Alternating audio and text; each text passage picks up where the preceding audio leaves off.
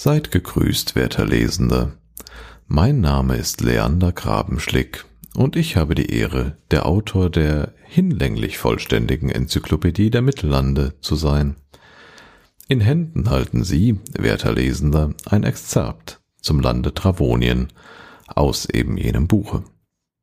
Es sollte Ihnen einen groben, wenn auch nicht allumfassenden Einblick in das Land Bahamuts ermöglichen.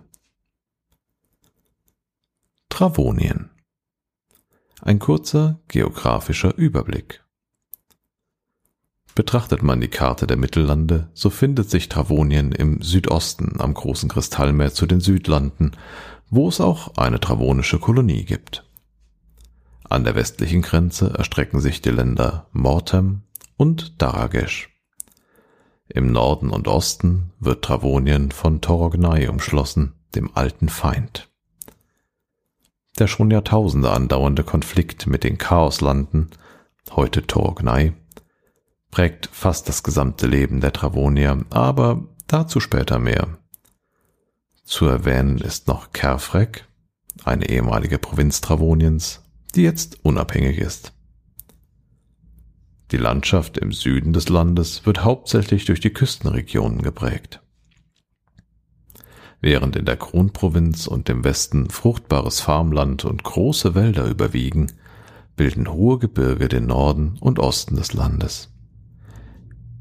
Direkt im Osten findet sich der große Sumpf und der Arvet, der größte Strom Travoniens.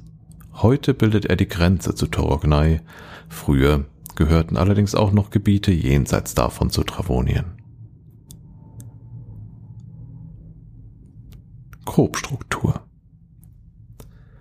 Travonien ist unterteilt in die Kronprovinz Akilda, umgeben von den Provinzen Rakahal, Raton, Falden, Tervan, Kerarvet, Ridan, Nalven, Jerda, Kelre, Kertrabol, Karadon, Eglin, Amatyril und Kahlen. Zusätzlich existieren noch die Protektorate Xanadien, Ronin und Symborn. Die Bevölkerung Travoniens besteht in den meisten Provinzen zum größten Teil aus Menschen. Elfen haben sich zwar in fast allen Teilen des Landes angesiedelt, doch leben die meisten sehr zurückgezogen. Außer in Amatyril gibt es kaum größere Siedlungen dieses alten Volkes. Zwerge bewohnen vor allem ihre Bingestätte in den Kalner Bergen, aber auch ein paar kleinere Siedlungen in den Tafelbergen und dem Hexenkesselgebirge sind bekannt. Orks sind ebenso ein Teil der Bevölkerung, kommen ursprünglich aus Kerfrek. Bis auf Schwarzorks sind alle Orks frei und genießen das volle Bürgerrecht. Es herrschen grundsätzlich wenige Vorurteile gegenüber anderen Rassen, ausgenommen die Drow, die seit einem Edikt Dragans vogelfrei erklärt wurden. Die Gesellschaft Travoniens gliedert sich in drei Stände. Den Adel, die Bürger und die Bauern. Der Klerus und die religiösen Orden stehen außerhalb der Stände, wo Herkunft und Stand des Gläubigen nur eine untergeordnete Rolle spielen. Es gibt keine Leibeigenschaft. Alle Bauern genießen die ihnen von der Krone im Bauernbrief zugesicherte Freiheit, nachzulesen in der Travonischen Chronik. Diese grundsätzliche Freiheit schützt sie aber nicht nur vor einer wirtschaftlichen Abhängigkeit. Im Rahmen des feudalen Lehens- und Pachtsystems unterstehen sie zudem der Gerichtsbarkeit ihrer Pachtherren und Vögte gemäß der Lex Travonia. Außerdem haben sie ihren jährlichen Zehnt zu entrichten. Im Gegenzug dazu gewähren die Adeligen ihnen in Zeiten des Krieges und anderen Gefahren Schutz und Nahrung. Wer in einer Stadt Travoniens lebt, ist ein Bürger. Die Berufe der Bürger sind mannigfaltig. Händler, Handwerker, Soldaten, Magier, Gelehrte und sonstige Arbeiter. Sie unterliegen jedoch nicht einer Lehensgerichtsbarkeit, sondern nur der jeweiligen öffentlichen Stadtgerichtsbarkeit, die von gewählten Bürgervertretern ausgeübt wird. Die Regierung Die Macht in Travonien liegt in den Händen des Adels. Das meiste Land ist im Besitz adeliger Familien. Auch hier bilden religiöse Orden eine Besonderheit, da sie selbst über Landbesitz unabhängig von adeligen Hierarchien verfügen. Der travonische Adel gilt allerdings vor allem im Gegensatz zu anderen Ländern der Mittellande als recht bodenständig. Einen Adel, der sich für Etikettefeinheiten und Minnespielchen begeistern kann, wird man hier nur äußerst selten außerhalb der Hauptstadt finden. Die Bewohner finden eher Gefallen an handfesteren bzw. nützlicheren Vergnügen wie Bogenschießwettbewerben oder Pompfball. Ein offenes Wort gilt oft mehr als schön gedrechseltes Reden und es gilt als unhöflich, seinem Gegenüber nicht in die Augen zu sehen. Die Rangfolge des Adels beginnt zunächst mit dem Freiherrn und dem Ritter. Als höhere Adel folgen Barone, Grafen Herzöge, Fürsten und an deren Spitze steht der König. Die Großherzöge und Großfürsten bilden in königslosen Zeiten wie den jetzt herrschenden den Kronrat. Bei der Erhebung eines adeligen Sprosses spielt das Geschlecht offiziell keine Rolle.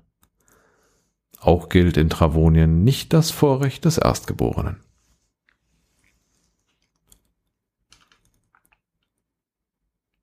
Das Militär.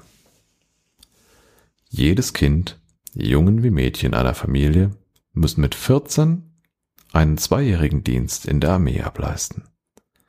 Man kann allerdings auch einen sogenannten Einständer schicken oder Wehrgeld bezahlen, wenn man selbst nicht Dienst leisten will oder kann.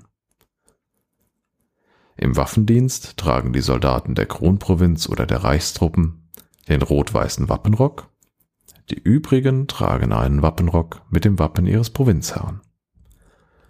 Zu Beginn des Dienstes leistet jeder Soldat einen Eid auf die Krone und seinen Fürsten. Dazu kommen dann noch diverse weltliche wie geistliche Ritterorden und Bünde. Während die ersteren klare Strukturen und Hierarchien haben, sind die Bünde eher als äh, lose Bruderschaft mit dem Versprechen zu gegenseitiger Hilfe und Freundschaft zu verstehen. Ein Ritter kann somit in mehreren Bünden sein, aber niemals in mehreren Orden. Der bekannteste travonische Ritterbund ist der Schwertbund Lorgarims. Der mit Abstand einflussreichste Orden ist der Orden von Schwert und Kelch, der aus dem ursprünglichen Orden vom Schwert entstanden ist und über immensen Einfluss und militärische Macht im Lande verfügt. Der zweiteinflussreichste Orden ist der in den Mittellanden weit bekannte Orden Archenas mit seinem Sitz in Tervan. Durch die Weitsicht König Tragans wurden an der Grenze Grenzfeuer errichtet, um schneller auf einen möglichen dunklen Einfall reagieren zu können. Der Glaube In Travonien herrscht eine eingeschränkte Religionsfreiheit, es sind nur lichtgläubige oder zumindest friedlebende Religionen erlaubt. Der mit Abstand am weitest verbreitete Glaube ist der Glaube an Bahamut, den Herrn des gesegneten Lichts. Er ist Teil der Dreiheit.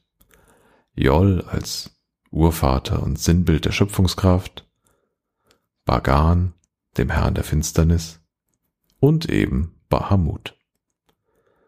Diese Religion lehrt, dass die Brüder Bagan und Bahamut, nachdem sie von Jol geschaffen wurden, selbst die Macht der Schöpfung in sich fanden.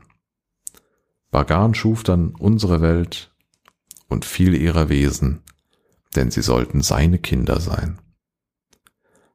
Als Bahamut die Welt in Finsternis getaucht sah, schuf er das Licht, um den leidenden Wesen die Gnade des Lichts erkennen zu lassen. Es entbrannte ein Kampf zwischen den beiden Götterbrüdern, der die Welt erzittern ließ.